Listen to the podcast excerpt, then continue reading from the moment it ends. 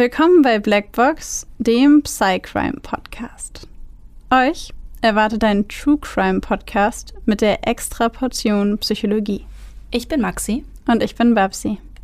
Und bei uns geht es um wahre Kriminalfälle und die psychologischen Hintergründe davon.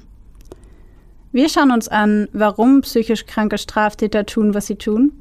Und wir erklären euch die psychischen Erkrankungen, die dahinter stehen. Einige unserer Fälle beinhalten ziemlich viel Gewalt, sowohl psychische, physische als auch mal sexuelle.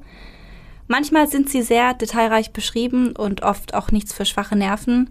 Deswegen empfehle ich euch, auf eure Emotionen zu achten und sollte es euch zu viel werden, schaltet ihr besser ab. Wir haben euch gewarnt. Ab und zu passiert es auch, dass wir bei der Aufnahme lachen oder eine Bemerkung machen. Das ist nie respektlos gemeint. Das liegt eher daran, dass wir sehr tief in der Materie drinstecken und das alles mit Humor ab und zu mal ein bisschen auflockern. Also bitte nicht falsch verstehen. Hey Maxi, Ja. kennst du diesen Song?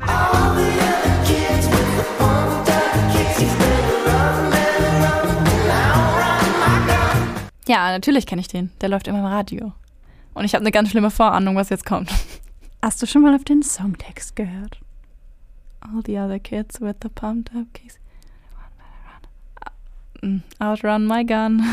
Ich weiß gar nicht, ob das richtige Text ist, aber irgendwas mit my gun. Dieser Song, Faster than my bullet. dieser Song handelt Mhm. von einem Amoklauf. Und tatsächlich hört man da irgendwie mal zu und hat so good Vibes. Und eigentlich ist es ein sehr trauriger Song. Ja, ich bin einer von diesen Personen, die gute Vibes bei diesem Song haben. Ich habe noch einen zweiten Song. Na toll, hoffentlich kenne ich den nicht. Da machst du ihn mir auch nicht kaputt. I don't like Mondays. Nee, ich glaube, das sieht gut aus. Ich glaube, den kenne ich nicht. Warte, wir spielen ihn ein. Hör zu.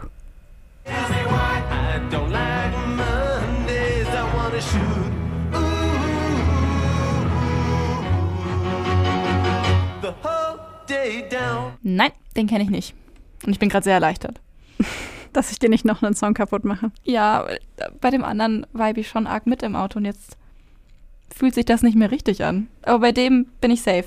Warum ist das ein Amoklauf-Song? Der Song handelt von einer amerikanischen Amokläuferin, Mhm.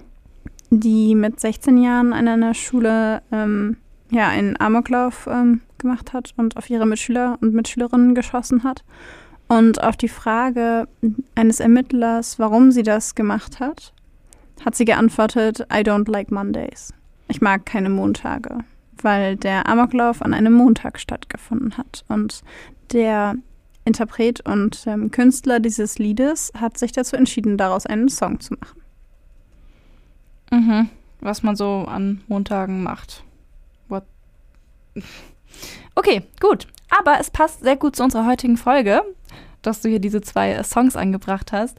Wir sprechen heute nämlich tatsächlich mal wieder. Wir haben es ja in der letzten Zeit wirklich einige Folgen zu Amokläufen gemacht. Ähm, über einen Amoklauf. Und zwar über den wohl bekanntesten Amoklauf. Ich glaube. Der wurde auch schon ein paar Mal von euch angefragt und zwar über Columbine. Als wir uns den Fall Columbine angeschaut haben, ist uns aufgefallen, dass die beiden Täter, um die es dabei geht, sehr, sehr unterschiedlich sind und auch ähm, sehr viele Unterschiede bezüglich der psychologischen Hintergründe haben. Und aufgrund dessen haben wir uns dafür entschieden, daraus eine Doppelfolge zu machen. Das heißt, heute werden wir uns insbesondere mit Dylan Klebold beschäftigen. Wir haben auch zwei Fälle geschrieben, die aus verschiedenen Perspektiven geschrieben sind. Deutsche Sprache, schwere Sprache. Und dementsprechend werden wir uns heute wirklich nur mit Dylan und seiner Psyche, seinem, seiner psychischen Gesundheit widmen. Und in der nächsten Woche dann auch Eric. Bevor wir jetzt aber anfangen mit dem Fall, beziehungsweise bevor du anfängst mit dem Fall, wollen wir an dieser Stelle noch eine gesonderte Triggerwarnung aussprechen. Und zwar beschäftigen wir uns in dem heutigen Fall und in der heutigen Folge mit Suizid und mit Suizidgedanken und äh, werden auch Passagen vorlesen von Dylan, in denen es um Suizidabsichten geht. Und wenn dieses Thema für euch schwierig zu ertragen ist oder ihr in der Folge feststellt, das ist zu viel für mich oder das kann ich gerade nicht ab, das geht gerade nicht, dann pausiert, schaltet die Folge ab oder spult vor, aber achtet da bitte einfach gut auf euch. Genau. Und in diesem Sinne würde ich sagen, fangen wir einfach mal direkt mit dem Fall an, oder? Fang an. Okay. Das letzte Schuljahr kommt auf die Klasse von 1999 zu. Wie die meisten meiner Mitschüler bin ich mir unsicher, was ich davon erwarten soll. Aber ich nehme an, dass ich mehr Spaß haben werde als in allen Schuljahren bisher. Auf jeden Fall mehr Freiheit. Die Notwendigkeit, Entscheidungen zu treffen, ist auf jeden Fall absehbar. Ich werde vermutlich zu entscheiden haben, wie der Rest meines Lebens aussehen wird. Und eine dieser Entscheidungen wird die sein, wo ich leben will. Davon habe ich noch keine Ahnung. Eine andere dieser Entscheidungen wird sein, wie meine berufliche Laufbahn aussehen wird und wo ich meinen Beruf ausüben will. Diese und andere wichtige Entscheidungen gilt es in meinem letzten Schuljahr zu treffen. Zitat aus Ich bin voller Hass und das liebe ich von Joachim Gärtner. Auszug aus einem Schulaufsatz von Dylan am 18.08.1998 über seine Erwartungen an das letzte Schuljahr. Das letzte Schuljahr ist angebrochen. Dylan Klebold steht in einem der zahlreichen Flure der Columbine High School und dreht am Schloss seines Spinns. Gleich ist die Pause vorbei und die nächste Stunde beginnt. Unzählige Schüler rauschen plappernd an ihm vorbei, ohne ihn eines Blickes zu würdigen. Das ist nicht unüblich, Dylan ist keiner der Schüler, der auf dem Gang bemerkt, geschweige denn begrüßt wird. Er ist eher der Typ, der in der Masse untergeht, der Typ, der auf andere durch seine immense Körpergröße, seine Schüchternheit und seine weite Kleidung auf den ersten Blick seltsam wirkt. Plötzlich erspäht Dylan zwischen den ganzen jüngeren Schülern seinen besten und ältesten Freund Nate. Die beiden unterhalten sich kurz, besprechen ihre Pläne für den heutigen Abend. Nate wird heute, wie so oft, bei Dylan übernachten und sie werden, wie so oft, so lange wach bleiben, bis im Fernsehen nur noch Dauerwerbesendungen laufen. Dann werden sie sich einen Spaß daraus machen, den Ton auszustellen und sich eigene Verkaufssprüche zu überlegen, um sich im Anschluss darüber kaputt zu lachen. Zwischendurch werden sie sich die Bäuche mit Donuts, polnischen Würstchen und tonnenweise Chips mit Salsa vollschlagen und dann mit Bauchschmerzen ins Bett gehen. Neben der Schule arbeitet Dylan seit kurzem in einem Computerladen. Er ist sehr stolz darauf, ist der Umgang mit Technik doch etwas, mit dem er sich auch in seinem späteren Leben beruflich beschäftigen möchte. Er weiß auch schon, auf welches College er gehen wird, vorausgesetzt, seine Eltern können sich die Studiengebühren leisten. Obwohl sie es ihm gegenüber nie ausgesprochen haben, weiß er, dass seine Familie finanziell gerade nicht ganz flüssig ist. Während sein Vater im November letzten Jahres an der Hand operiert wurde, unterstützten seine Eltern immer noch seinen älteren Bruder Byron dabei, endlich einen geeigneten Job zu finden und ein Leben frei von Drogen und in Selbstständigkeit zu verbringen. Dylan weiß, wie viel Sorgen seine Mutter sich dabei macht. Er dagegen ist der Vorzeigesohn. Der Sohn, bei dem sich niemand Gedanken machen muss, dass er seinen Weg finden wird. Das war schon immer so. Schon als kleiner Junge hat er alles alleine hinbekommen hat Wege gefunden, seinen eigenen Weg zu gehen, wenn er etwas haben wollte. Er ist der Sohn, der nicht so viel Aufmerksamkeit und Zuwendung benötigt, weil bei ihm sowieso immer alles glatt läuft. Der Sohn, der nie um Hilfe bittet und auch so wirkt, als brauche er niemals welche. Doch wenn Dylan abends nach Hause kommt und den Computer einschaltet, bröckelt diese Fassade. Auf einmal wirkt er gar nicht mehr wie der Sohn, um den man sich keine Sorgen machen muss. Im Gegenteil. Seine Eltern bemerken nicht, wie er Abend für Abend ein digitales Notizbuch öffnet, um seine Gedanken festzuhalten und den Frust und die Wut über sein Leben, seine ganze Existenz niederzuschreiben.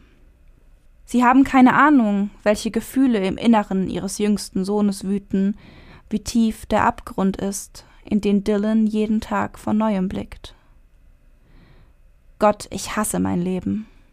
Ich will wirklich echt jetzt sofort sterben. Lass uns sehen, was ich Gutes habe. Eine nette Familie, ein gutes Haus, Essen, Ein paar Freunde und Sachen, die mir gehören. Was ist schlecht? Keine Mädchen, niemand, der mich akzeptiert, obwohl ich akzeptiert werden will. Ich bin schlecht und ängstlich, ich sehe merkwürdig aus, ich bin schüchtern, habe keinen Ehrgeiz zu leben. Das ist die große Scheiße. Es ist nicht das erste Mal, dass Dylan von Selbstmord spricht. Und es wird nicht das letzte Mal sein. Am 20.01.1999 schreibt er, ich bin hier, noch immer allein, noch immer voller Schmerz. Es gelingt ihm, diesen Schmerz vor seinem Umfeld zu verbergen, vor seiner Familie, seinen Freunden, seinen Lehrern. Seine Mutter bemerkt zwar, dass ihr Sohn gereizt wirkt. Immer mal wieder sitzt er teilnahmslos da, zieht sich in sein Zimmer zurück, erledigt seine Hausarbeiten nicht, scheint, als sei er dauerhaft angespannt. Doch all diese Verhaltensweisen scheinen sich nicht von denen anderer Jugendlicher zu unterscheiden, also verbucht Sue Klebold das Verhalten ihres Sohnes unter normalem Teenagerverhalten. Nur eine Person weiß Bescheid, wie es in Dylan aussieht. Eric. Mit diesem verbringt er seit zwei Jahren einen Großteil seiner Zeit. Seit sein Freund Zack, mit dem er bisher die meiste Zeit verbracht hat, sich in ein Mädchen namens Devon verliebt und damit Dylans Ansicht nach ihn und deren Freundschaft verraten hat. Doch Eric denkt gar nicht daran, Hilfe zu holen oder seinem Freund in dieser schweren Lage zu helfen. Er plant, seinem Freund auf ganz andere Art und Weise zu helfen. Auch Eric spürt einen tiefen Abgrund in seinem Inneren, doch während Dylan vor allem von Trauer, dem Gefühl von Einsamkeit und einem fehlenden Lebenswillen geleitet wird, ist es in Eric die Wut, die sein Verhalten steuert. Er bestärkt seinen Freund in seinen negativen Gedankenspiralen. Einige Monate nachdem die beiden anfangen, sich regelmäßig zu treffen, beginnen sich Dylans Tagebucheinträge zu ändern. Er spricht nun nicht mehr nur vom Selbstmord, sondern auch davon, andere zu töten. Gemeinsam mit Eric schimpft er nun regelmäßig darüber, wie schrecklich das Leben ist, wie ungerecht die Welt, wie dumm die Menschen. Dylan ist froh, einen Freund wie Eric zu haben, Neben ihm fühlt er sich nicht mehr so schüchtern wie sonst. Dennoch gefällt ihm nicht alles an seinem neuen besten Freund. Mehr als einmal erwähnt er zu Hause, Eric sei verrückt, geht jedoch nicht näher darauf ein. Als Eric auf seiner Website eine Todesdrohung gegen den gemeinsamen Freund Brooks Brown ausspricht, berichtet Dylan Brooks davon, bittet ihn aber darum, Eric nicht zu sagen, wer ihm diesen Hinweis gegeben hat. Gemeinsam haben Eric und Dylan jedoch schon so einiges erlebt, wie beispielsweise den Einbruch in einen Lieferwagen, aus dem sie elektronisches Equipment gestohlen haben und bei dem sie erwischt wurden. Das schweißt zusammen. Beide Jugendlichen waren um eine Haftstrafe herumgekommen, indem sie an einem Diversionsprogramm teilnahmen, eine außergerichtliche Maßnahme, bei dem jeden der Jungen ein Betreuer zugeteilt wurde. Dylan hatte das Programm sogar vorzeitig abgeschlossen und wurde von seinem Betreuer in den höchsten Tönen gelobt. Irgendwann erzählt Eric Dylan von einem Plan, den er schon seit längerer Zeit in sich trägt. Er plant einen Angriff auf die Schule, einen gigantischen Anschlag auf alle, die tagtäglich in das Gebäude der Columbine High School gehen und sowohl Eric als auch Dylan das Leben durch Schikane und Beleidigung schwer machen. Dylan, der in dem Plan eine Möglichkeit sieht, endlich eine Gelegenheit zu haben, in den Tod zu gehen, stimmt dem schrecklichen, todbringenden Plan seines Freundes zu. Dieser ist ebenso durchdacht wie grausam.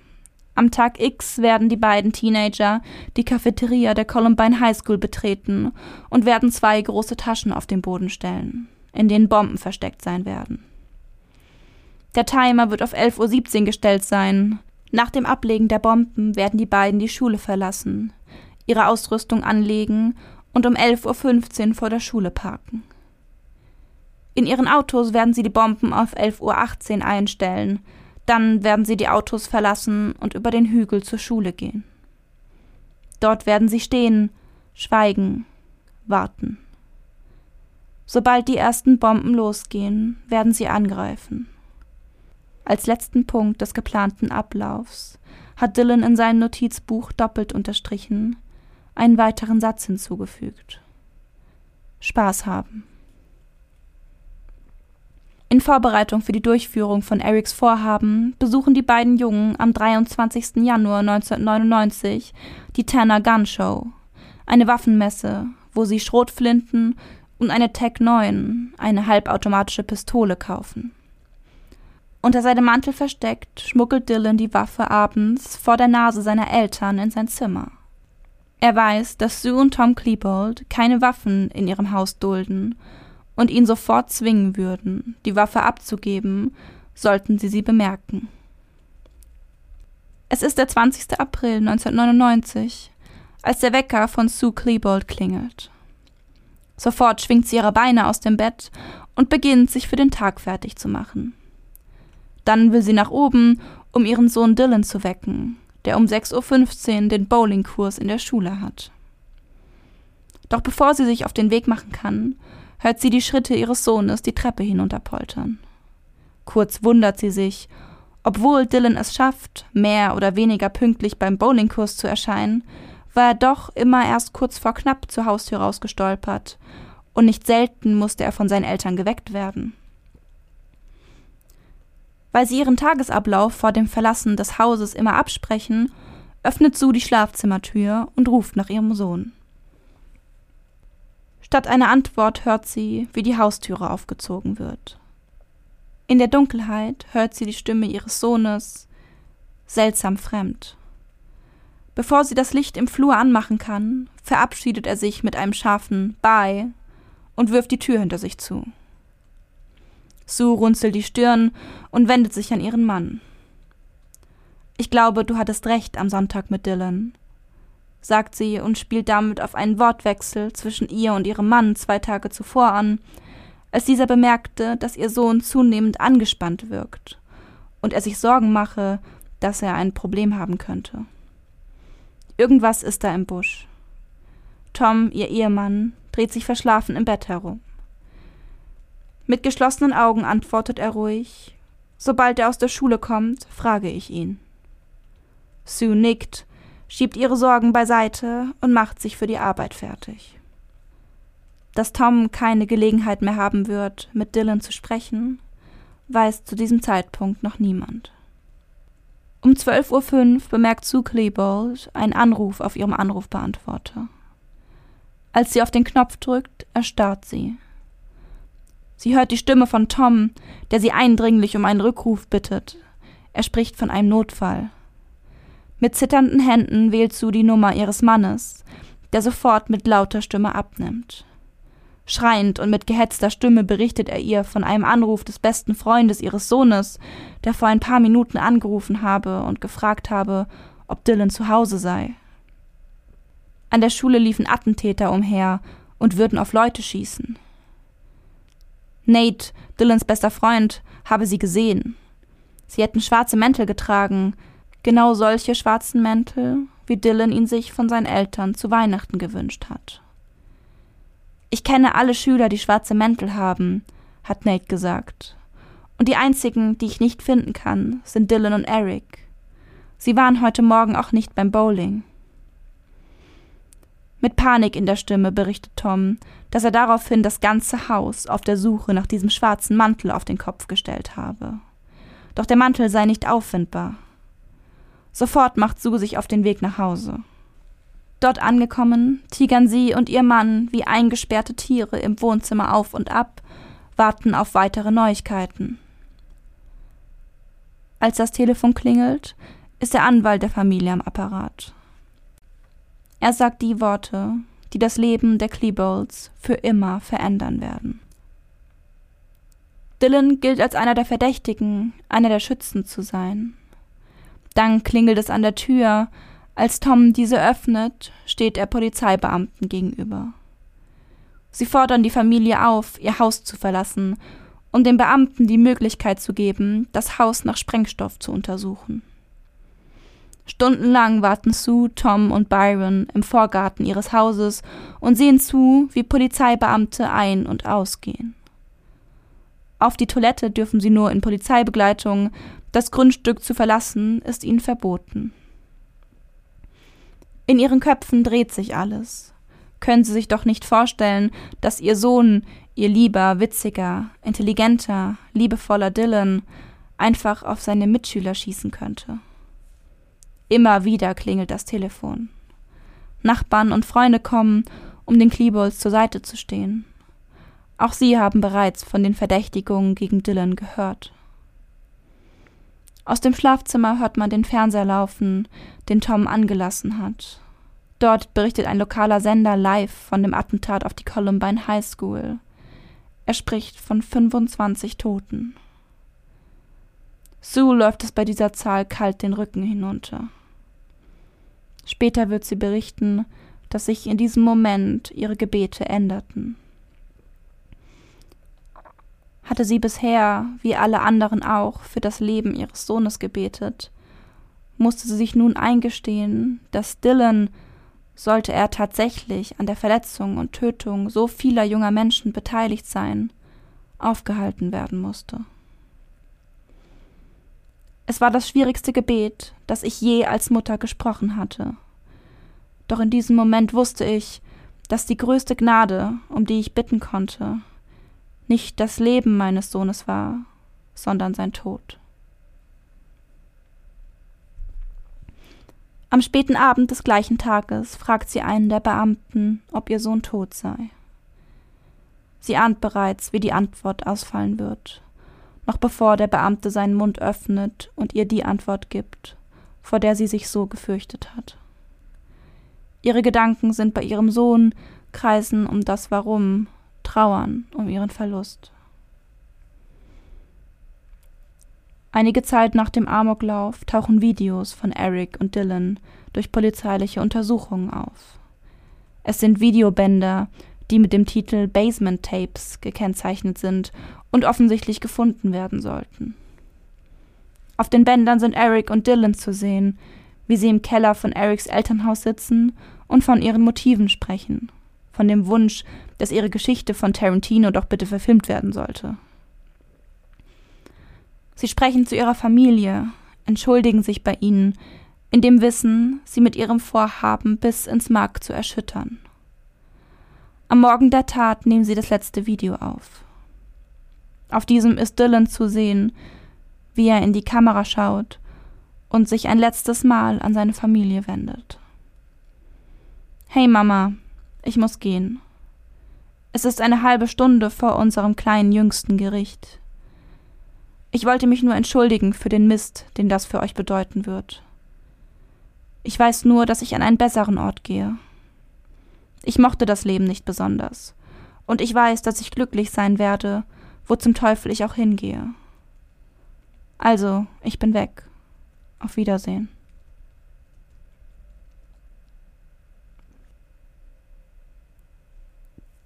Das letzte Video und das, was du gerade gesagt hast, was, was die letzten Worte waren, die er an seine Eltern gerichtet hat. Ich habe Gänsehaut bekommen bei diesem Auf Wiedersehen. Habe ich auch, als ich es gelesen habe. Und mir, ich habe auch Gänsehaut bekommen, als ich die Aussage von seiner Mutter gelesen habe. Ähm, Dass sie mehr für seinen Tod betet als für sein Leben. Ja. Ja.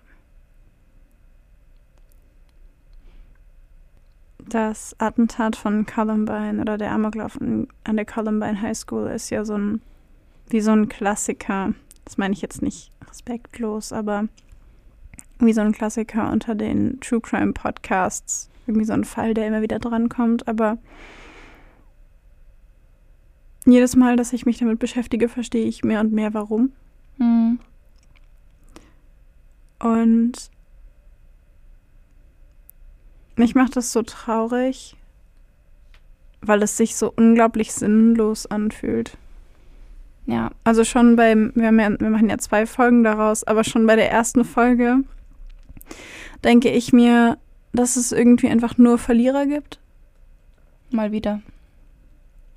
Und ähm, ich finde das unglaublich traurig, was, also die, die ganzen Hintergründe, wir sind ja noch gar nicht so tief darauf eingegangen, äh, wie genau das abgelaufen ist und was genau in der Schule passiert ist und alles, aber allein diese Hintergründe, diese Tapes, die Reaktion seiner Familie, die Tatsache, dass sie alle nicht damit gerechnet haben, dass das passieren würde, finde ich einfach sehr, sehr tragisch. Ja, das war tatsächlich auch das Ziel bei der Art, wie wir diesen Fall hier jetzt geschrieben haben, für diejenigen, die jetzt wahrscheinlich eine genaue Beschreibung von ähm, dem Ablauf des Amoklaufs erwartet haben. Ähm, wir haben absichtlich darauf in der heutigen Folge verzichtet, weil wir uns mit, den, mit der Psyche der beiden Täter beschäftigen und der Plan an sich hauptsächlich von dem anderen Täter, also Eric Harris, stammte. Und wir bei Dylan tatsächlich das, den Fokus darauf legen wollten, dass es bei ihm wirklich, es, natürlich gab es Anzeichen, die man im Nachhinein als Anzeichen werten kann, aber dass Dylan von seinem Umfeld als sehr liebevoller und ähm, humorvoller und glücklicher Teenager wahrgenommen wurde oder eben als Teenager mit ganz normalen Teenager-Problemen. Und dass es bei ihm halt wirklich für die Eltern oder für die Familie wie aus dem Nichts kam. Und ähm, bei ihm da so viel anderes noch dahinter steckt als nur als nur Mordlust, sage ich mal. Weißt du, was ich meine? Mhm. Mhm. Ja, insbesondere die Tatsache, dass er selber ja ursprünglich Suizidgedanken hatte und sich selber das Leben nehmen wollte und sich diese Suizidgedanken ja in einer krassen Art und Weise gedreht haben. Und er selber diesem Plan ja in Anführungszeichen nur, ich hoffe, das versteht Mhm. mich jetzt niemand falsch, nur zugestimmt hat. Ähm, und er wusste, dass er dabei sterben wird. Ja. Und ähm, genau deswegen, also ich fand es aus der Perspektive schon furchtbar, in erster Linie für die Familie furchtbar und für die Familien der Opfer natürlich. Und ich glaube, dass es bei Dylan einfach noch unverständlicher war als bei Eric. Also, dass diese ganze Tat von Dylans Perspektive oder seinem Umfeld aus betrachtet noch viel unverständlicher war. Ja. Ja, weil von ihm nicht so eine nicht so eine offensichtliche Wut ausging. Genau. Ja. Und Maxi hat ja vorhin schon gesagt, dass einige von euch äh, da draußen diese Folge häufiger angefragt haben, dieses Thema häufiger angefragt haben. Und genau deswegen wollen wir uns jetzt genauer anschauen, weil es einen ebenso verwirrt und verständnislos zurücklässt, warum genau oder was möglicherweise bei Dylan dazu beigetragen hat, dass er diese Entscheidung getroffen hat. Genau. Bevor wir jetzt aber in das ganze Psychozeug einsteigen, würde ich gerne noch betonen, dass wir uns in dieser Folge sehr viel Info aus dem Buch von Dylans Mutter geholt haben. Das ist das Buch von Sue Klebold. Liebe ist nicht genug. Ich bin die Mutter eines Amokläufers. Und in diesem Buch beschreibt sie unter anderem die verschiedenen, also das, das elfte und das zwölfte ähm, Schuljahr von Dylan, wie er sich verändert hat. Ähm, sie beschreibt seine Kindheit, sie beschreibt all die Dinge, wo sie im Nachhinein glaubt, besser hin, dass sie besser hätte hinsehen müssen. Sie hat mit vielen Psychologen gesprochen, äh, mit, mit Psychiatern, mit Polizisten. Unter anderem sind da auch die genauen Abläufe des Amoklaufs drin, die hier natürlich von den Beamten geschildert wurden. Und sie hat auch die Basement-Tapes und alles gezeigt bekommen. Und in diesem Buch sind wirklich sehr, sehr viele Informationen drin. Und deswegen habe ich für diese Analyse von Dylan, wenn, als ich recherchiert habe, tatsächlich sehr viel aus diesem Buch hinzugezogen. Und das andere, die andere Quelle, die wir für diese und auch die nächste Folge genutzt haben, war das Buch Ich bin voller Hass und das liebe ich von Joachim Gärtner. Das ist ein Buch, in dem Gärtner, ich glaube, der hat an die 25.000 Unterlagen. Es waren Tagebucheinträge, ähm, Zeugnisse, ähm, diese Bewertung von diesem Diversionsprogramm. Ähm, die hat er alle durch, durchgesucht und hat daraus wie so einen Auszug zusammengefasst zu einem Buch, wo verschiedene Aufsätze von den Jungs drin sind und so, wo man so ein bisschen einen Einblick kriegt, wie es in Eric und Dylan aussah. Gerade einmal kurz zur Info, wo unsere ganzen Quellen herkommen. Wir schreiben euch die Bücher aber beide auch noch in die Shownotes und dann könnt ihr da nochmal nachschauen. Auf jeden Fall. Bevor wir jetzt genauer auf die ähm, psychologischen Hintergründe und Dylan selbst eingehen, wollen wir an der Stelle nochmal kurz betonen, dass wir in dieser Folge und allgemein in unserem Podcast auf keinen Fall etwas entschuldigen wollen. Ähm, mit keinem Wort und keinem Aspekt, den wir hier hervorbringen, wollen wir sagen, dass es in Ordnung gewesen ist, einen solchen Amoklauf zu planen und durchzuführen. Ähm, wir wollen das nicht entschuldigen, wir wollen es nicht verteidigen und wir sagen auch nicht, der arme Dylan und er konnte nicht anders. Das ist überhaupt nicht unsere Intention. Wir möchten uns einfach nur fragen, warum ist das passiert, was könnte in ihm vorgegangen sein und was hätte man vielleicht sogar sehen können. Also was hätte man erkennen können. Wir stellen also nur die Frage nach dem Warum und versuchen eine Erklärung zu finden. Aber eine Erklärung heißt an der Stelle auf keinen Fall eine Rechtfertigung. Genau. Und außerdem haben wir hier keine Garantie auf Richtigkeit und Vollständigkeit, wie immer. Es sind unsere Theorien, unsere Überlegungen, teilweise auch nach, nachträgliche Diagnosen von Gutachtern, die aber natürlich auch nicht zu 100% stimmen, weil zu Dylans Lebzeiten keine Diagnosen gestellt wurden. So. Und jetzt, wo wir das gesagt haben, können wir anfangen. Würde ich auch sagen. Dylan selber hatte eigentlich eine relativ normale, glückliche Kindheit. Er hatte einen großen Bruder, Byron, und äh, seine Eltern, die beiden Jungs ganz viel Aufmerksamkeit geschenkt haben. Und seine Mutter beschreibt ihn unter anderem als folgsam und wissbegierig, als eher nachdenklich und sanft und dass er sehr neugierig war auf alles, was um ihn herum passiert ist, geduldig, ausgeglichen und dass er sich sehr, sehr gerne mit Dingen beschäftigt hat, die Geduld und logisches Denken erfordert haben. Sprich, eigentlich ein völlig normaler Junge. Mhm. Beziehungsweise normal insofern, dass er ja, so wie ich das verstanden habe, sehr intelligent war. Und Ja. war er nicht auch in einem Hochbegabtenprogramm? Bin mir gerade gar nicht mal so sicher. Ich, mein, ich meine, für kurze Zeit war er in einem Hochbegabtenprogramm, wo er aber wieder runtergenommen wurde. Auf jeden Fall war er ein sehr intelligentes Kind, ein sehr intelligenter Teenager. Ja, äh, genau. Und in der dritten Klasse hat er dann angefangen, Origami super gerne zu machen. Also er hatte auch so ganz ungewöhnliche Hobbys, wenn man so will. Oder Das ist zumindest, ich würde behaupten, Origami ist ein eher ungewöhnliches Hobby. Vor allem sehr kognitiv forderndes Hobby in dem Alter.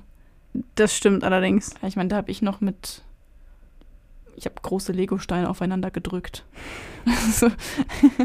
Sie beschreibt ihn außerdem als perfektionistisch, sehr ehrgeizig und ähm, offensichtlich hatte er massiv Probleme zu verlieren. Also wenn er zum Beispiel beim Monopoly-Spielen verloren hat, hat ihn das sehr gekränkt.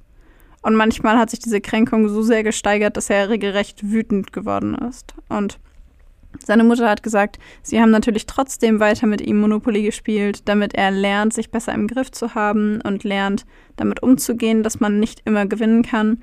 Irgendwann hat er dann Baseball gespielt in der Little League und er hat da eben dann gelernt, wie man Niederlagen sportlich nimmt, also wie man entspannt bleibt und wie man eben auch mal verliert.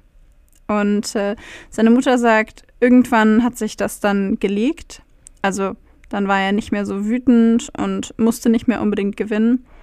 Und im Rückblick hat sie sich aber dann gefragt, ob sie, also die beiden Eltern, Dylan, im Grunde nicht, also mit ihrem Verhalten nicht dabei unterstützt haben, das Verlieren zu lernen auf eine Art und Weise, in der er mit seinen Emotionen umgeht, sondern ob sie ihm eigentlich beigebracht haben, seine Emotionen zu unterdrücken. Hm, indem sie halt einfach ihm gesagt haben, Reg dich nicht so reg auf. dich nicht so auf, man muss, bei, man muss auch mal verlieren können, aber nicht wirklich auf die Emotionen eingegangen sind, die er ja gespürt hat, offensichtlich. Ja, Hm. also so ein bisschen Selbstregulationsfähigkeit nicht trainiert, aber dafür gelernt, Gefühle zu unterdrücken. Ja. Ja, das könnte sich ja, ich meine, das klingt ja auch ähnlich wie das, was ich in dem Fall vorgelesen habe. Der Sohn, der nie Hilfe braucht, der Sohn, der alles alleine hinkriegt, der Sohn, der nie nach irgendwas fragt.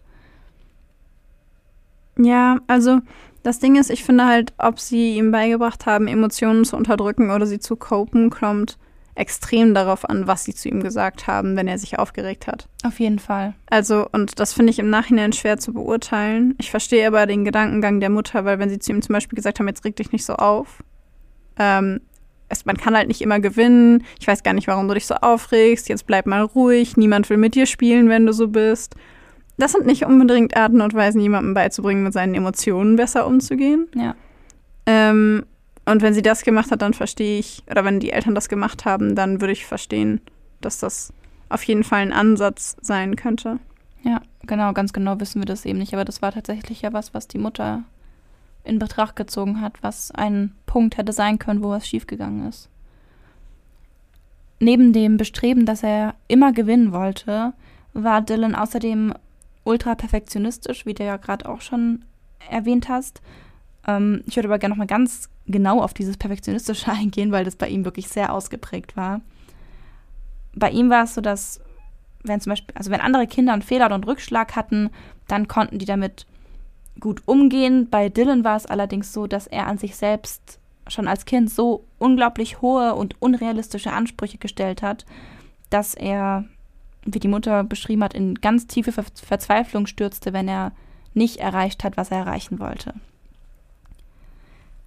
Diese tiefen Verzweiflungsgefühle, wenn zum Beispiel ein Kind merkt, okay, ich habe diese Ansprüche an mich selbst, aber ich habe sie nicht erreicht, ähm, tragen natürlich dann logischerweise nicht zu einem guten Selbstwertgefühl bei. Das ist natürlich was, was einem immer wieder einen Dämpfer verpasst, auch wenn das super unrealistische Ziele sind. Das hat gar nichts damit zu tun. Das Kind hat diese Ziele sich gesteckt. Dylan in diesem Fall hat diese Ziele sich gesteckt und hat sie nicht erreicht. Und alles, was er dadurch empfunden hat, war, okay, ich habe versagt, ich habe es nicht hinbekommen.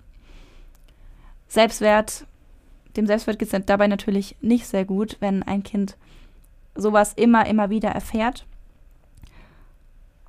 Und die Mutter hat dabei eben auch in Gesprächen mit Psychologen in Betracht gezogen, dass es sein kann, dass diese perfektionistische Seite an Dylan in Zusammenhang mit dem Verhalten der Eltern, was sie ja gerade so beschrieben hat, dass sie ihm bei Monopoly, weiß ich nicht genau, aber zum Beispiel gesagt haben, reg dich nicht so auf, man muss ein guter Verlierer sein oder man darf sich nicht so aufregen, wenn man eben mal verliert, dass das ihm nicht bei der Bewältigung seiner unrealistischen Erwartungen an sich selbst geholfen hat, sondern eher zu einem Gefühl der Entfremdung und zu einer, zu einer Schwächung seines Selbstwertgefühls beigetragen hat. Und dass also diese Kombination aus diesem krassen Perfektionismus an sich selbst und dieser Wut, die kommt, wenn er nicht das erreicht, was er sich vorgenommen hat, dass es so eine ganz ungünstige Kombination eventuell gegeben hat. Hm. Das klingt auf jeden Fall plausibel. Ja. Total. Und trotz dieser Wut aber zeigte er eine super hohe Frustrationstoleranz bei irgendwie neuen Aufgaben. Er hat, er hörte zum Beispiel als Kind auch nie auf, bevor ein Problem gelöst war. Er wollte immer selbstständig sein. Hat zum Beispiel mit fünf oder sechs seine Mutter gefragt, ob sie ihm bitte zeigen kann, wie man alleine badet und hat es dann auch, auch komplett allein machen wollen. Ähm, wollte dann mit zehn wissen, wie man die Wäsche selbst wäscht und hat es natürlich auch beigebracht bekommen und hat es dann auch selbst machen wollen. Und diese Selbstständigkeit und dieses Hartnäckige, was er dabei an den Tag gelegt hat, hat laut Sue Klebold auch dazu geführt, dass sie so ein bisschen den Fokus von Dylan wegbewegt haben. So ein Kind, das schon ganz früh zeigt, hey, ich will das alleine machen, ich kann das alleine machen, ich bin selbstständig. Und dass das so ein bisschen das war, wo die Eltern dann eben meinten, okay, der braucht uns nicht so sehr. Und auf der anderen Seite haben wir dann ein Kind wie Byron, das uns mehr braucht. Und der Fokus was ich nachvollziehen kann in dem Moment, verrückt sich dann vielleicht auf das Kind, was hilfebedürftiger wirkt in dem Moment. Und das andere, also Dylan, ist dann eben der, der so wahrgenommen wird, dass er immer alles kann, der das auch zeigt, der vielleicht diese Ansprüche an sich selbst hat, das alles zu machen und das alles richtig zu machen und alles ohne Hilfe machen zu können. Und ich kann mir vorstellen, dass das Dinge sind, die sich dann eben manifestieren und dann sich im Teenageralter dann eben so entwickeln, dass er sich da eben dann so fühlt, als ob er alleine mit dem, mit seinen Gefühlen und seiner, seinen Gedanken ist. Ja, ich finde, die Mutter hat dazu also noch einen interessanten Satz oder ein paar interessante Sätze dazu gesagt, wie ich finde. Und zwar hat sie gesagt, seither, also seit seiner Kindheit und seitdem, was dann passiert ist, seither habe ich viel darüber nachgedacht, warum Dylan immer sich und dem Rest der Welt beweisen musste, dass er alles im Griff hatte, ein Charakterzug, der sich seit frühester Kindheit zeigte. Als er klein war, waren wir darauf stolz. Inzwischen frage ich mich, ob dieser Stolz fehl am Platz war. Denn als Dylan am Ende seines Lebens tatsächlich Hilfe brauchte, wusste er nicht, wie er darum bitten sollte. Und das finde ich fasst diese Dramatik einfach nochmal zusammen von einem Kind, das immer alles alleine machen will, dem vielleicht auch beige nicht beigebracht wird, mit Emotionen gut umzugehen und dass sich dann in dieser Selbstständigkeit, die von außen als Selbstständigkeit wahrgenommen wird, in diesem Kreislauf aus Perfektionismus und Ansprüchen an mich selbst und möglicherweise auch Unterdrückung von Emotionen verheddert und in diesem Kreislauf einfach in Anführungszeichen gefangen bleibt. Hm. Ich finde es so heftig, wie man an diesem Beispiel, natürlich, wenn das alles zutrifft, sieht, wie früh so eine Entwicklung anfängt und zum Beispiel bei Dylan, wie früh da der Stein ins Rollen kam. Ja, das ist schon. Also. Ja. Ich finde das immer so schwierig, weil ich halt denke, es gibt bestimmt so unglaublich viele Menschen auf der Welt, die sich als Kinder schon so verhalten haben und bei denen sowas nie passiert ist. Auf jeden Fall. Und das, das macht mich daran immer so verrückt, ja, weil ich denke, total. Es gibt so viele Menschen, bei denen das passiert und die sind dann später als Erwachsene, haben sie vielleicht Schwierigkeiten mit ihren Emotionen umzugehen oder vielleicht bekommen sie im schlechtesten Fall relativ früh einen Burnout, weil sie so unglaublich hohe Anforderungen an sich selber stellen, denen sie nie gerecht werden können.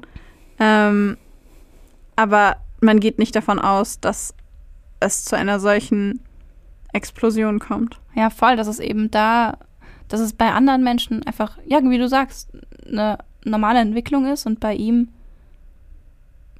zu sowas führt. Ein Teil von der Kettenreaktion ist, dass dann am Ende das Leben von zwölf Menschen fordert. Ja. Was ich auch extrem spannend finde in dem Kontext ist, dass Dylan in seinem ganzen Leben immer extrem Angst davor hatte, in irgendwelche für ihn subjektiv wahrgenommen peinlichen Situationen zu geraten.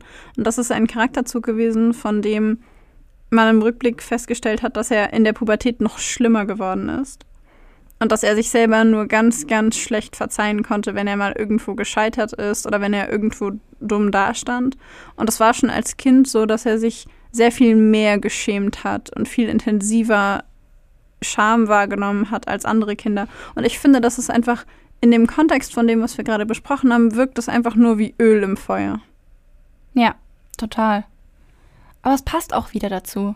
Es passt auch wieder an diese hohen Ansprüche, an dieses Bild von wegen, ich kann alles alleine und auf dieses, auch was auch ein hohes Maß an Kontrolle ist. Und in dem Moment, wo du so in so einer peinlichen Situation bist, hast du nicht wirklich die Kontrolle darüber, was die anderen über dich denken und sagen. Ja, aber was ich mich die ganze Zeit frage ist, ein Kind kommt doch nicht auf die Welt und ist vom ersten Tag an perfektionistisch, empfindet Scham sehr intensiv und hat wahnsinnig hohe an, äh, an, an, Anstellungen, Anforderungen an sich Ja. selbst. Wo Natürlich kommt das? nicht. Und ich frage mich die ganze Zeit, wo kommt das her? Was ist passiert? wo Das- kommt das her? Das konnte ich leider nicht rausfinden. Nein, ich auch nicht. Und das macht mich verrückt.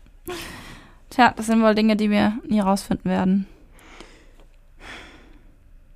In der Pubertät änderte sich das Verhalten von Dylan immer mehr. Ähm, zwar war er immer noch sehr bemüht, dieses Bild des Jungen aufrechtzuerhalten, der alles alleine schafft, keine Hilfe braucht, selbstständig ist ähm, und alle Ansprüche, allen Ansprüchen gerecht werden kann. Da gab es beispielsweise einmal den Vorfall, dass ähm, er bei einer Trainingseinheit für, was hat er gespielt? Baseball? Mhm. ähm, irgendwann abbrechen musste, weil er ähm, super starke Schmerzen hatte und das war aber schon, also er wirkte schon über Stunden und Wochen vorher irgendwie, als hätte er da irgendwie Probleme.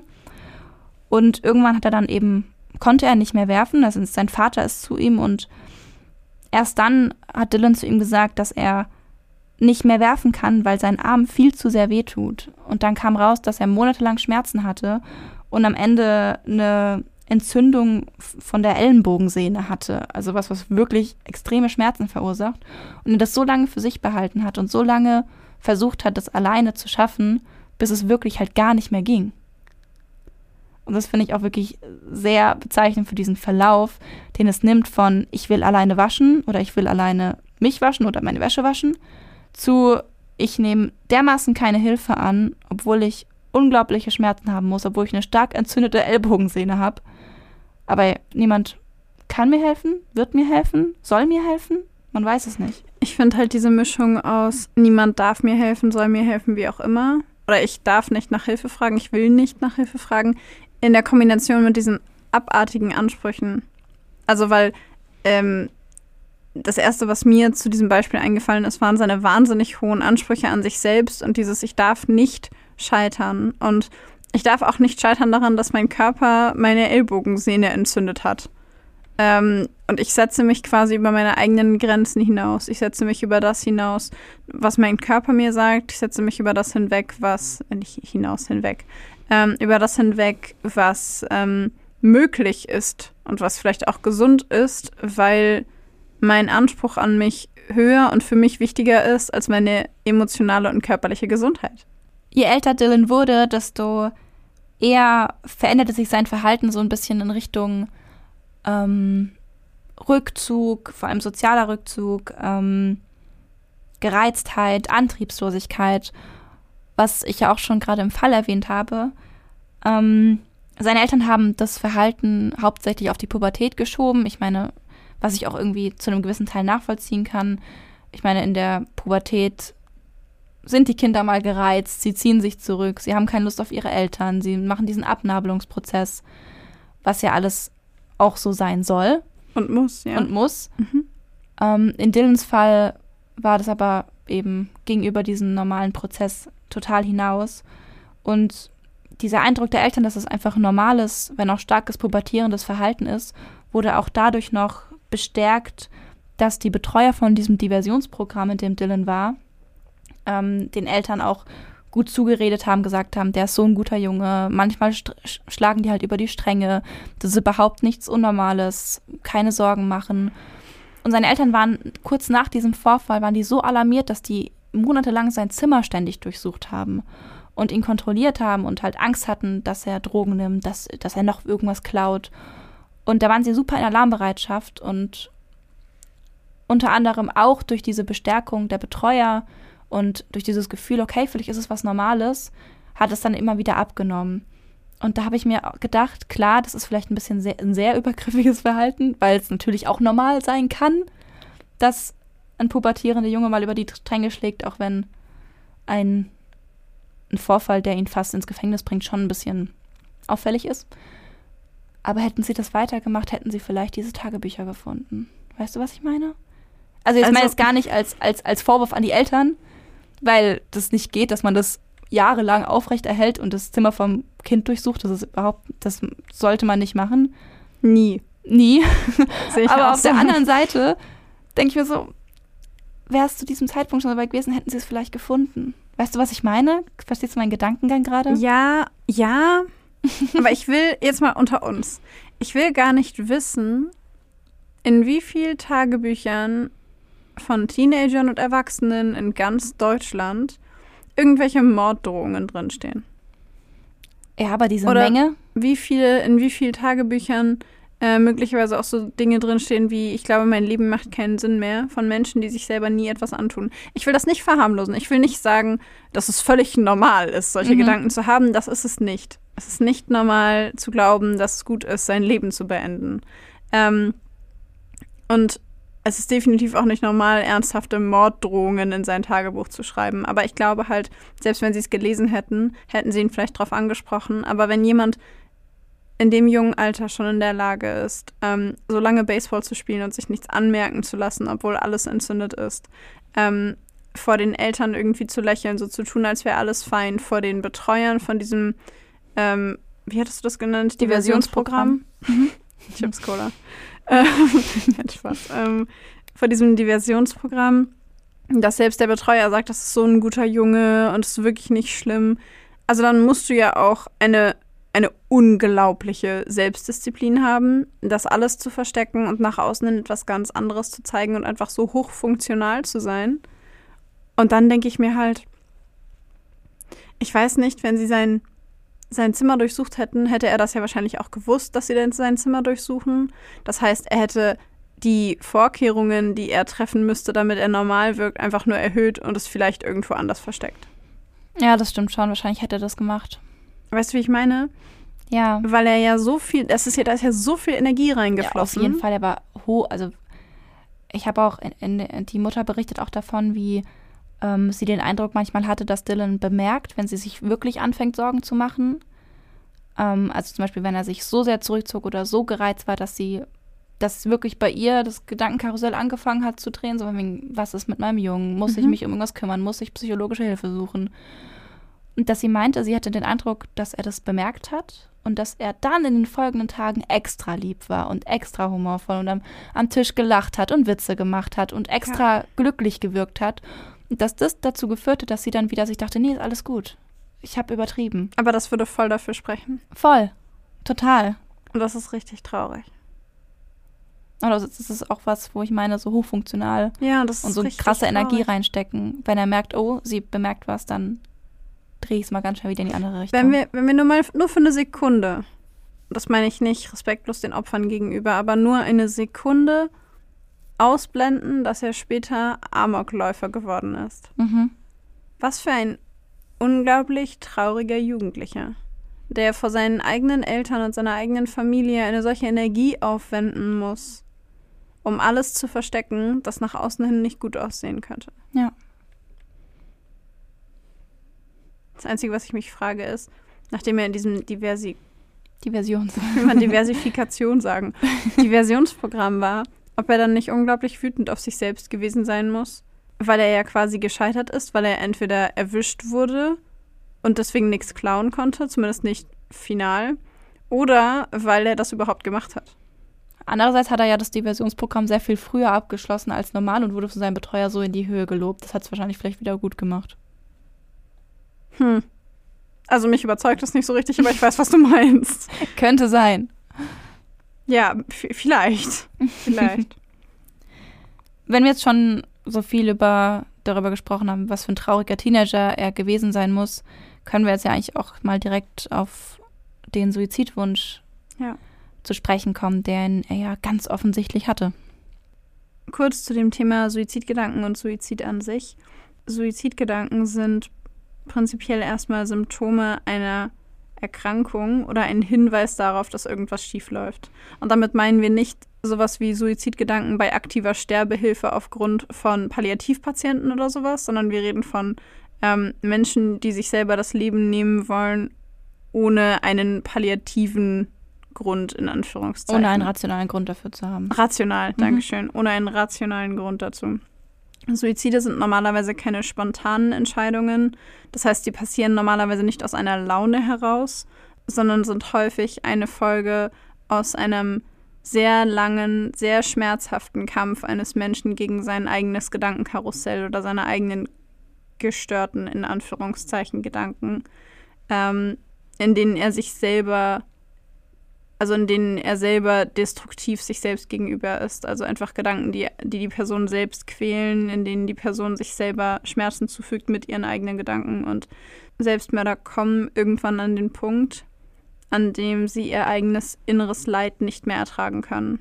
Und selbst wenn sie eigentlich gar nicht sterben wollen, beenden viele von ihnen ihr Leben, weil sie spüren, dass sie dieses Leid und diesen Schmerz in sich drin nicht mehr ertragen können. Und die einzige Option, die sie sehen, damit es aufhört, weh zu tun, ist, sich selber das Leben zu nehmen. Das heißt, der Tod wird als kleineres Übel wahrgenommen. Kurz zusammengefasst, ja. Ja. Es gibt einen Psychologen namens Dr. Thomas Joyner, der sich sehr ausführlich mit dem Thema Suizid und Suizidwünsche auseinandergesetzt hat. Und ihm zufolge entsteht ein Suizidwunsch dann, wenn ein Mensch über einen bestimmten Zeitraum mit, mit zwei Seelenzuständen leben muss. Und das ist einmal ein Mangel an Zugehörigkeit, also dem Gedanken von ich bin allein, ich bin einsam und dem Gefühl, eine Last zu sein, also dem Gedanken, vielleicht meiner Familie geht's ohne mich besser, der Welt geht's ohne mich besser, ich belaste alle nur. Und diese Person ist aber erst dann akut gefährdet, wenn sie Schritte unternimmt, die ihren Selbsterhaltungstrieb außer Kraft setzen. Also das sind dann, wenn dann eben solche Dinge kommen wie den Tod als kleineres Übel zu sehen. Vielleicht nicht sterben zu wollen, sondern den Tod nicht zu fürchten. Keine Angst davor haben zu sterben. Ich habe das ein paar Mal ähm, gelesen, dass es wie so Vorhandlungen, wie so Übungshandlungen vorher gibt, dass Mhm. ähm, suizidale Menschen beispielsweise mehrfach hintereinander zu einer Brücke gehen, sich da draufstellen, runtergucken und wieder nach Hause gehen. Und dann gehen sie am nächsten Tag wieder hin, gucken runter und sie trauen sich nicht und sie trauen sich nicht, weil, wie gesagt, diese Menschen in erster Linie nicht sterben wollen, sondern diesen Tod als kleineres Übel nehmen und dieses Leid, das sie empfinden, nicht mehr empfinden wollen. Und sie gehen so oft an die gleiche Stelle, dass es wie so ein Test Ja. wirkt. Jedes Mal gedanklich einen Schritt weiter. Jedes Mal bin ich gedanklich ein Stück mehr gesprungen und irgendwann springen sie. So in, ja, genau, also in dem Sinne, dass eben diese ersten beiden Faktoren, also der Mangel an Zugehörigkeit, Zu Zugehörigkeitsgefühl und dem Gefühl, eine Last zu sein, so den Wunsch Mhm. erschaffen und dieses außer Kraft setzen des Selbsterhaltungstriebs oder wie du sagst, dieses Angst abbauen vor Mhm. dem Tod, dann aber den Ausschlag gibt, das Vorhaben tatsächlich durchzuführen. Ja.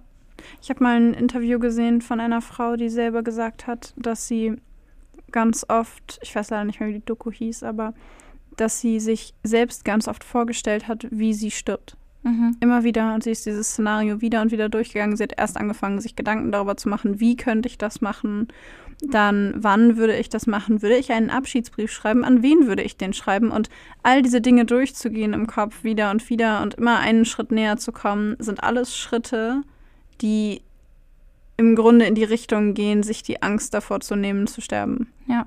Und ähm, diese Schritte sind alles Hinweise darauf, dass sich die Absicht, nur falls ihr jemals in die Situation kommt, dass ihr sowas mitbekommt, diese Schritte sind ähm, Hinweise darauf, dass die Absicht, sich selbst das Leben zu nehmen, sich weiter manifestiert.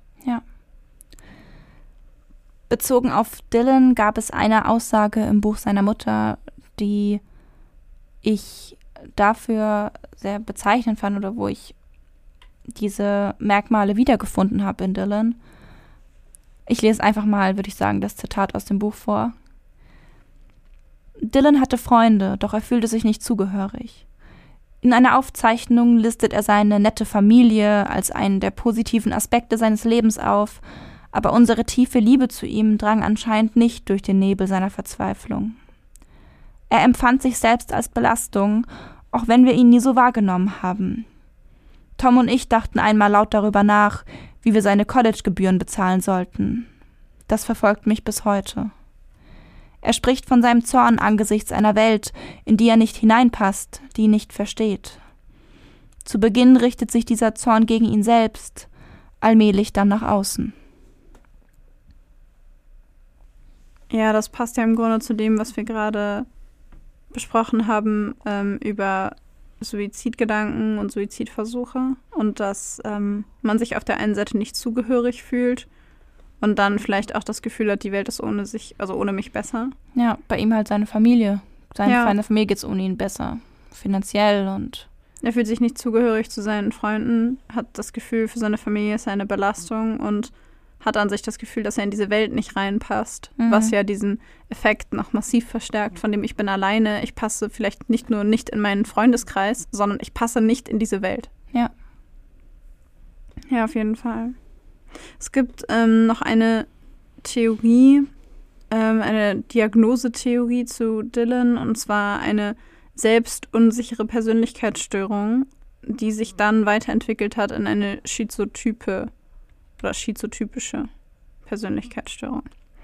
Und zwar hat sich ähm, ein Mann namens Dr. Langman damit beschäftigt und er ist der Meinung, dass die frühen Charakterisierungen von Dylan als schüchtern und sehr unsicher und selbstkritisch darauf hinweisen, dass er bereits in jungen Jahren an einer milden Form von einer vermeidend selbstunsicheren Persönlichkeitsstörung gelitten hat.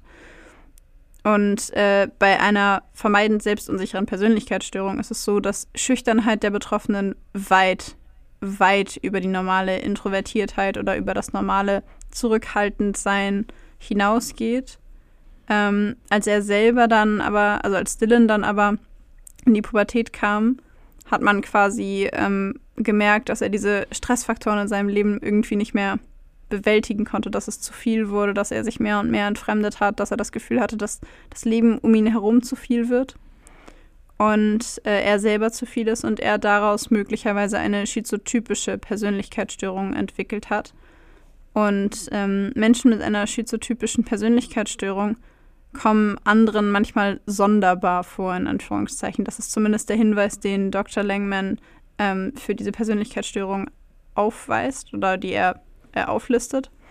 Und er sagt halt, ähm, dass Menschen mit dieser schizotypen Persönlichkeitsstörung sehr paranoid sein können oder wie eben bei Dylan sehr sensibel auf Kränkungen reagieren, dass sie eine sehr ungewöhnliche, komplizierte Syntax verwenden in Notizen, also einen sehr komplizierten, sehr langen Satzbau mit vielen Verschachtelungen. Und dass sie häufig Schwierigkeiten damit haben, Wirklichkeit und Fantasie zu trennen.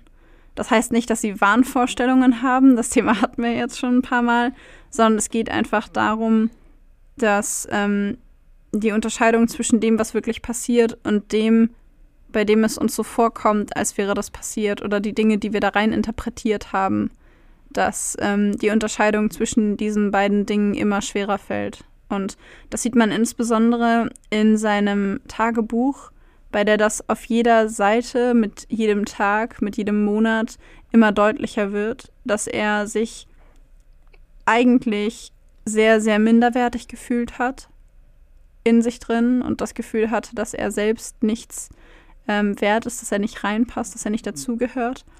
Und dann hat er sich mehr und mehr mit Eric angefreundet und hat sich da wie so eine Fantasiewelt aufgebaut, in der er dann auch in seinem Tagebuch mehr und mehr davon gesprochen hat, dass er quasi so besonders ist und so mächtig und so viel Macht hat und ähm, über anderen steht. Er hat ja in seinem letzten Tagebuch auch, äh, Tagebucheintrag auch geschrieben, Spaß haben Hm. ähm, und andere Menschen zu töten und das als Spaß haben zu definieren, kann man auf jeden Fall wahrnehmen oder könnte man so interpretieren, dass man sagt, okay, das Leben anderer Menschen bedeutet für mich gar nichts und das zu nehmen ist für mich ein Spaß, weil gucke ich darauf herab. Ja.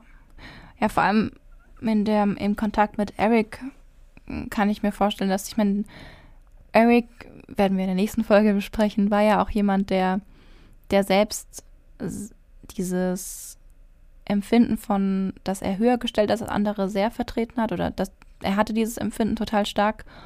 Und ähm, ich kann mir gut vorstellen, dass er das an Dylan weitergegeben hat. Und Dylan auch jemand war, der das gerne aufgenommen hat. Natürlich jemand, der sich selbst als minderwertig sieht, nimmt dann vielleicht gerne die Vorstellung an, dass er vielleicht besser ist als alle anderen. Logisch. Was, wenn du, ja. also ich meine, wenn du selber das Gefühl hast, du passt nirgendwo rein und du gehörst nirgendwo dazu, Hm.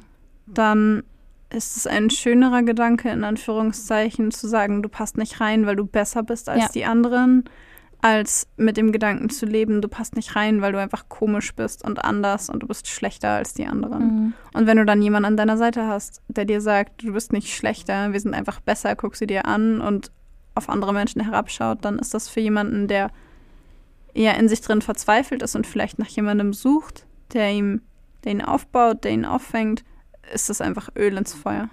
Total. Das hat sich ja bei ihm so gesteigert, dass ich, ich habe ähm, Berichte gelesen, ich habe das jetzt nicht mit in den Fall genommen, aber Berichte gelesen, dass Schüler berichtet haben, dass von den beiden Schützen Dylan derjenige war, der wirkte, als ob er richtig Spaß daran hat, die, die Schüler zu erschießen. Als ob er derjenige war, der wirklich gelacht hat und irgendwelche und, und so und die Schüler schikaniert hat, sich über sie lächerlich gemacht hat, sie herabgesetzt hat, bevor er auf sie geschossen hat. Er hat es richtig genossen, Ja, einmal jemand zu sein. Und das würde ja damit so wie so ein bisschen zusammenpassen, dieses sich selbst als besser gestellt sehen. Das Leben von anderen ist nicht so viel wert. Ja. Krass, wie das umschlagen kann. Extrem, wie das umschlagen kann. Erst die Ansprüche an sich selbst und anderen nichts sagen wollen und sich dann irgendwie abgelehnt fühlen von der Umwelt und sich herabgesetzt fühlen, auf jemanden treffen, der das in dem eigenen Kopf vielleicht umdreht, der das befeuert. Und dann steht der mit einer Waffe in der Schule und lacht Ja. und erschießt Menschen. Total. Eine andere Theorie oder Verdachtsdiagnose, die im Zusammenhang mit Dylan von einem Gutachter gestellt wurde, war eine Form der Borderline-Persönlichkeitsstörung beziehungsweise eine schwere Depression mit vorübergehend psychotischen Episoden. Und ich muss sagen, irgendwo kann ich das nachvollziehen. In dem Sinne, dass in seinem Tagebuch ging es ja immer wieder um Depressionen, um Suizidalität, um Entfremdung und auch was jetzt dazu passen würde, dass so ein bisschen die Wahrnehmung von der Realität abgerückt ist ähm, eine Art von wachsender Dissoziation von seiner Selbstwahrnehmung. Und laut diesem Gutachter war es so, dass mit seiner inneren Qual und seinem Gefühl der Entfremdung die Tendenz gewachsen ist, andere zu entmenschlichen. Und dass eben durch diese Selbstüberschätzung und eben diese Entmenschlichung von anderen der Rahmen für eine wahnhafte innere Welt gebaut wurde, in der er sich besser fühlen konnte. Wir haben gerade ja schon darüber gesprochen, dass, ähm, dass es eben so krass umgeschlagen ist bei Dylan und er von jemandem, der sich als minderwertig sieht, zu einem Menschen gewandelt hat, dessen Selbstwahrnehmung sehr verrückt ist von der Realität und der sich dann eben selbst als besser gestellt darstellte und sich eben in diesem Sinne eine Welt erschaffen hat, in der er sich gut fühlen konnte. Dazu meine ich mich erinnern zu können, dass in seinen Tagebüchern auch von ähm, dem Verdacht gesprochen wurde, also von Gutachtern, nicht von ihm, dass es da Hinweise in Dylans Tagebuch gab, dass da Denkstörungen vorhanden sind, wie zum Beispiel ein plötzliches Gedankenabreißen oder ähm, ja, eine Störung des normalen Gedankengangs, also dass da einfach solche, ich sag mal, Abbiegungen in den Gedanken drin waren, die keinen Sinn ergeben haben. Aber gibt es das nicht auch bei sehr schweren Depressionen? Gibt es auch. Und schwere Depressionen können ja auch mit einem mit einem Anflug von psychotischen Episoden kommen. Und es kann ein Teil davon sein. Genauso wie bei Borderline solche Episoden auftreten können. Ja, ich tue mich einfach ein bisschen schwer mit dem Thema Borderline. ich tue mich, also nicht mit dem Thema an sich, aber mit dieser Verdachtsdiagnose bei Dylan tue ich mich ein bisschen schwer. Ich muss sagen, ich auch. Also in meiner, in meinem Empfinden muss ich sagen, tendiere ich schon sehr zu so einer schizotypen Persönlichkeitsstörung, aber auch schon auch in Kombination mit schon einer schweren Depression. Also weil natürlich, das ist ja offensichtlich, wo wir es bisher noch nicht als Verdachtsdiagnose aufgeführt haben, dass eine schwere Depression bei ihm auch im Raum stand. Auf jeden Fall, ja. Und auf jeden Fall hätte abgeklärt werden müssen, aber er hat es ja niemandem gezeigt.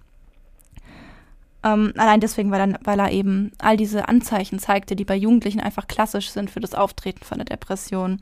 Dieses rückzügige, erhöhte Reizbarkeit, Selbstkritik, Frustration, Wut, die offensichtlich in ihm war. Und dazu kam eben dann noch diese Belastung wie die finanziellen Schwierigkeiten, Gesundheitsprobleme von seinem Vater, und es sind natürlich alles Risikofaktoren für Depressionen und auch für Suizidwünsche bei Teenagern. Und natürlich ist das auch in meinem Empfinden das, was am nahesten liegt. Ich tue mich grundsätzlich ein bisschen schwer mit irgendeiner Form von Persönlichkeitsstörung, weil ich ihn für viel zu jung halte. Weil für mich da einfach der Einfluss der ähm, das klingt jetzt vielleicht völlig bescheuert, aber der Einfluss von Hormonen spielt da meiner Meinung nach eine Rolle. Mhm. Der war noch nicht erwachsen, der hatte noch keine ausgereifte Persönlichkeit, der war beeinflussbar bis zum geht nicht mehr. Ein klassischer, also was das angeht, zumindest ein klassischer Teenager. Ja. Und man würde bei einem Teenager normalerweise niemals eine Persönlichkeitsstörung diagnostizieren, ähm, weil ja da die Persönlichkeit noch gar nicht ausgereift ist, so fertig ausgebildet ist. Und deswegen tue ich mich so schwer damit, weil ich denke, Vielleicht hat er auch einfach massive Depressionen, mhm. bei denen jemand von außen dazugekommen ist, der ähm, die Wut, weil Depression hat ja auch was mit Wut zu tun.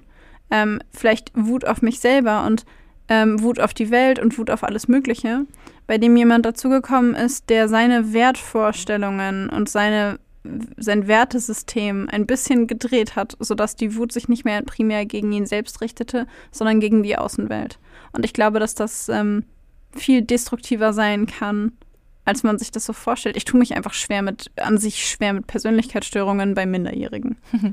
Ihr werdet sehen, in der nächsten Folge, wenn es um Eric Harris geht, werden wir dieses Thema nochmal besprechen. Das ist ein bisschen frühes Persönlichkeitsstörung bei Minderjährigen. Aber ja, bei Ich hoffe, den du weißt, beiden. was ich meine, aber auf, also. auf jeden Fall, ich bin ja komplett der gleichen Meinung wie du. Ich bin ja auch der Meinung, dass das mit diesen schweren Depressionen für mich das naheliegendste von dem allen ist. Ja. Ähm, das Ding ist halt, die konnten, sie, sie sind nicht erwachsen geworden, dass man das hätte untersuchen können. Das stimmt. Und generell sind natürlich diese, es sind ja Ferndiagnosen, egal von wem sie gestellt wurden, sind es Ferndiagnosen. Niemand konnte mit Dylan reden und all diese Diagnosen können nicht mit irgendeiner, was auch immer, prozentigen Sicherheit festgestellt werden, weil alles eben nur auf Berichten basiert, auf Tagebucheinträgen und wir im Endeffekt nie wissen werden, was genau in Dylan vorgegangen ist und was genau jetzt eine Diagnose gewesen wäre oder Ja. Ja. Wir können uns nur Vermutungen angucken, was ihn dazu gebracht hat, in seiner Schule auf diese Schüler zu schießen. Was ich allerdings finde, was ich für, schon für sehr wahrscheinlich halte, was auch von vielen Psychologen, Psychiatern, von seiner Mutter und Gutachtern erwähnt wurde, ist, dass das Hauptmotiv für Dylan, wenn man es ganz jetzt betrachtet, für diesen Amoklauf nicht die Tötung von anderen war, sondern die Tötung von sich selbst. Und damit meine ich, will ich jetzt nicht natürlich entschuldigen, von wegen, er wollte die Anna gar nicht töten. Offensichtlich wollte er sie töten, offensichtlich hatte er Spaß daran. Aber dass dieses, das, was den Auslöser gegeben hat, was dieses, den Stein ins Rollen gebracht hat, dass das dieser Suizidwunsch war in ihm. Und dass dieser Suizidwunsch dann eben größer geworden ist und sich zu dem entwickelt hat, was am Ende war, nämlich dass Dylan offensichtlich Spaß daran hatte, seine Mitschüler zu töten. Hm. Ja, das würde, damit wären wir ja wieder an diesem Punkt von Wut und Energie, die sich erst nach innen und dann nach außen richtet und vielleicht auch in beide Richtungen. Ja. Ja. Gut. Ich würde sagen, damit wären wir am Ende unserer ersten Folge über das, äh, den Columbine Amoklauf. Und ähm, wir hören uns beim nächsten Mal, wenn wir dann über Eric sprechen. Und Ganz ein genau. bisschen genauer über die Abläufe und über das, was genau eigentlich in den Räumlichkeiten der Columbine High School passiert ist. Ganz genau. In diesem Sinne hören wir uns nächste Woche wieder. Und wir sagen Tschüss.